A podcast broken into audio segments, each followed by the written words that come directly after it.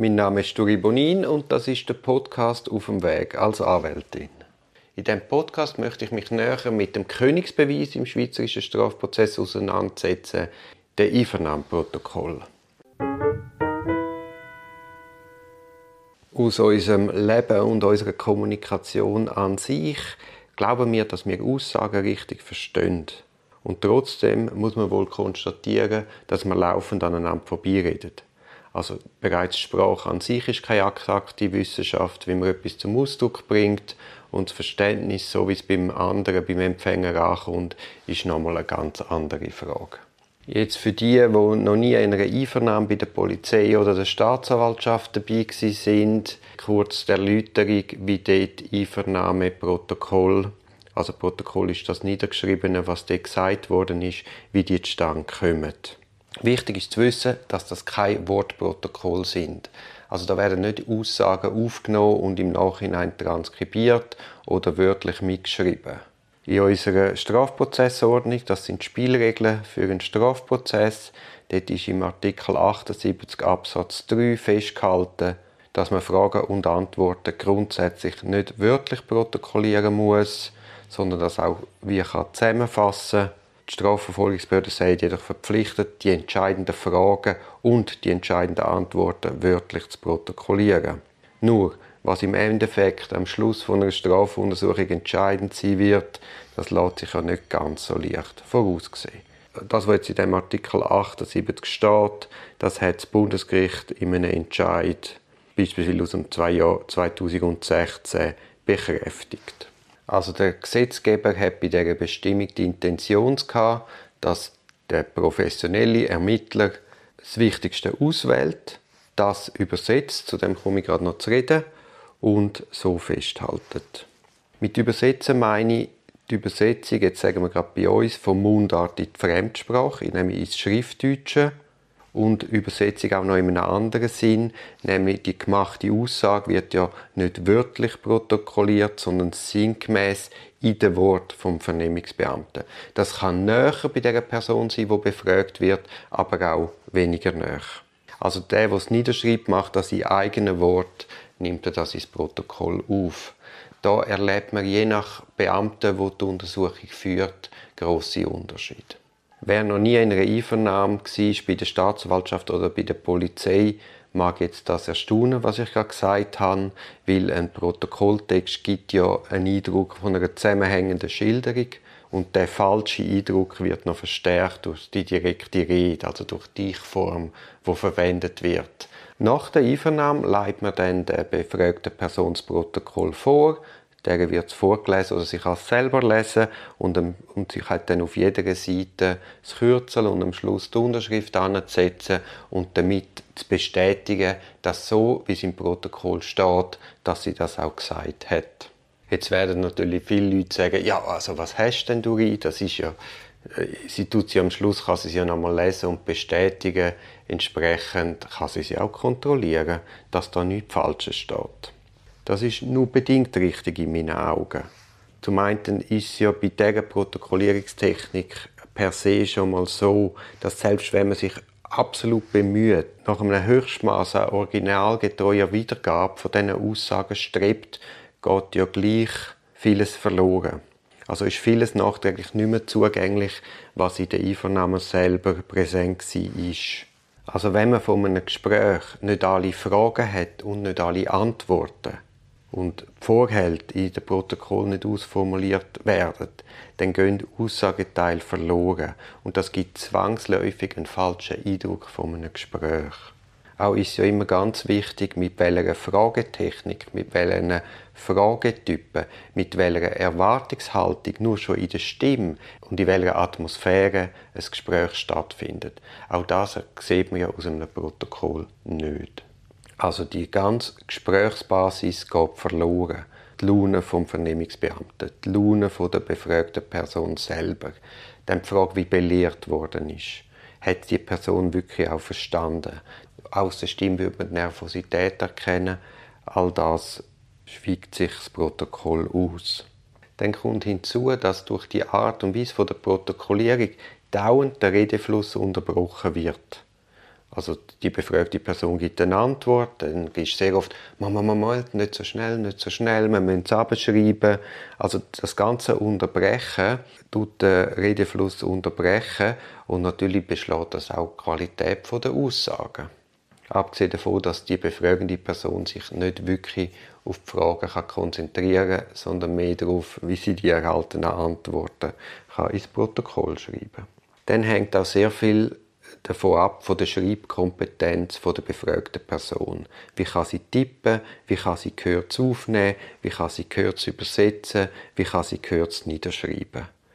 Also der ganze Einfluss von der einvernehmenden Person auf die Aussagen kann man nicht mehr hinterfragen, kann man nicht mehr kontrollieren. Und eben auch alles Non- und Paraverbale geht verloren. Ich denke da an Gestik, Mimik, Körpersprache, Stimmführung, Stottern, Satzabbrüche. Äh, suggestive Einflüsse auf Aussagen hat es im Übrigen nicht nur in der Frage selber, also in der Formulierung der Frage, sondern auch in der nonverbalen Erwartungshaltung. Beispielsweise Kopfnicken, Kopfschüttern, Ermunterung im Tonfall, Ermahnung im Tonfall. Und man muss jetzt in dem Moment nicht nur an die Vernahme der beschuldigten Person denken, sondern auch von Zeugen oder auch Auskunftspersonen.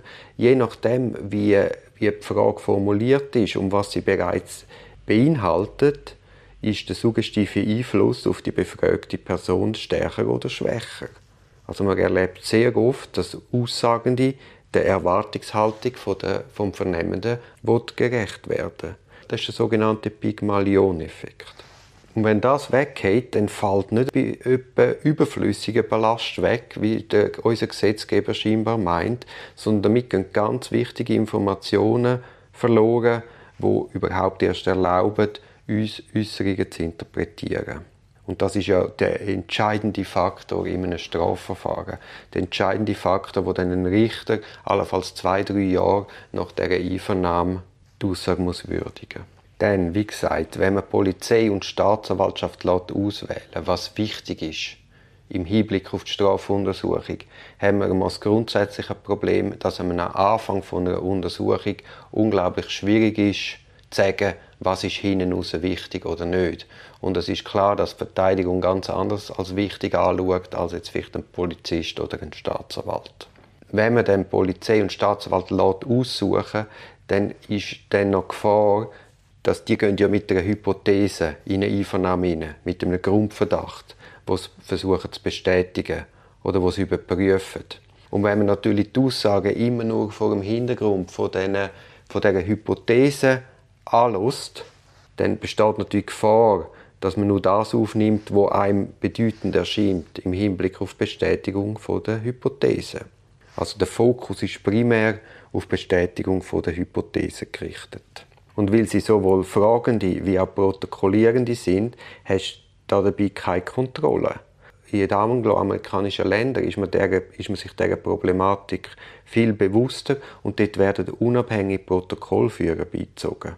Also die sind dann bestrebt, möglichst objektiv zu protokollieren, was im Einvernahmezimmer passiert und nicht im Hinblick auf, auf den Nutzen für die Person, wo fragt und der Verdachtsmoment nachgeht. Weil eben, was beweisrelevant hinten raus ist, das kann ganz verschieden beurteilt werden. Respektive ist das sehr schwer voraussehbar. Das kann unter Umständen ganz fatale Folgen haben. Sagen wir, ein Protokollierender lässt etwas weg in der ersten Einvernahme, weil es ihm unbedeutend erscheint. Und das Weglassen kann dann später bei der Aussagewürdigung der beschuldigten Person massiv um den Kopf fliegen, weil man dann sagt, ja, wieso hast du es erst in der dritten Einvernahme gesagt? Also du hast es erst so spät gesagt, das hast du erst auf dem Druck von neuen Beweismitteln gesagt und darum ist es unglaubhaft. Tatsächlich hat es die Person vielleicht schon in der ersten Einvernahme gesagt, es ist einfach nicht protokolliert worden, weil sie in dem Moment nicht bedeutend erschienen ist. Was eigentlich auch noch ein Grund ist, dass man die Protokollierungstechnik der heutigen Technik anpassen sollte, ist der Einflussfaktor Mensch, wo man zwischen das Geäusserte und das Niedergeschriebene stellt. Also jede Ausfertigung von einem Protokoll ist zwangsläufig auf ein Darstellungsziel ausgerichtet. Auch eben beim höchstmöglichen Bemühen nach Authentizität ist das Protokoll prägt von dem, wo das niederschreibt und fragt, von der Art und Weise von der Übermittlung von der Aussagen. Also man kann sich das nur schon so überlegen. Jeder Polizist, der genau die gleiche Einvernahme durchführt, wird hinten raus ein anderes Protokoll dastehen.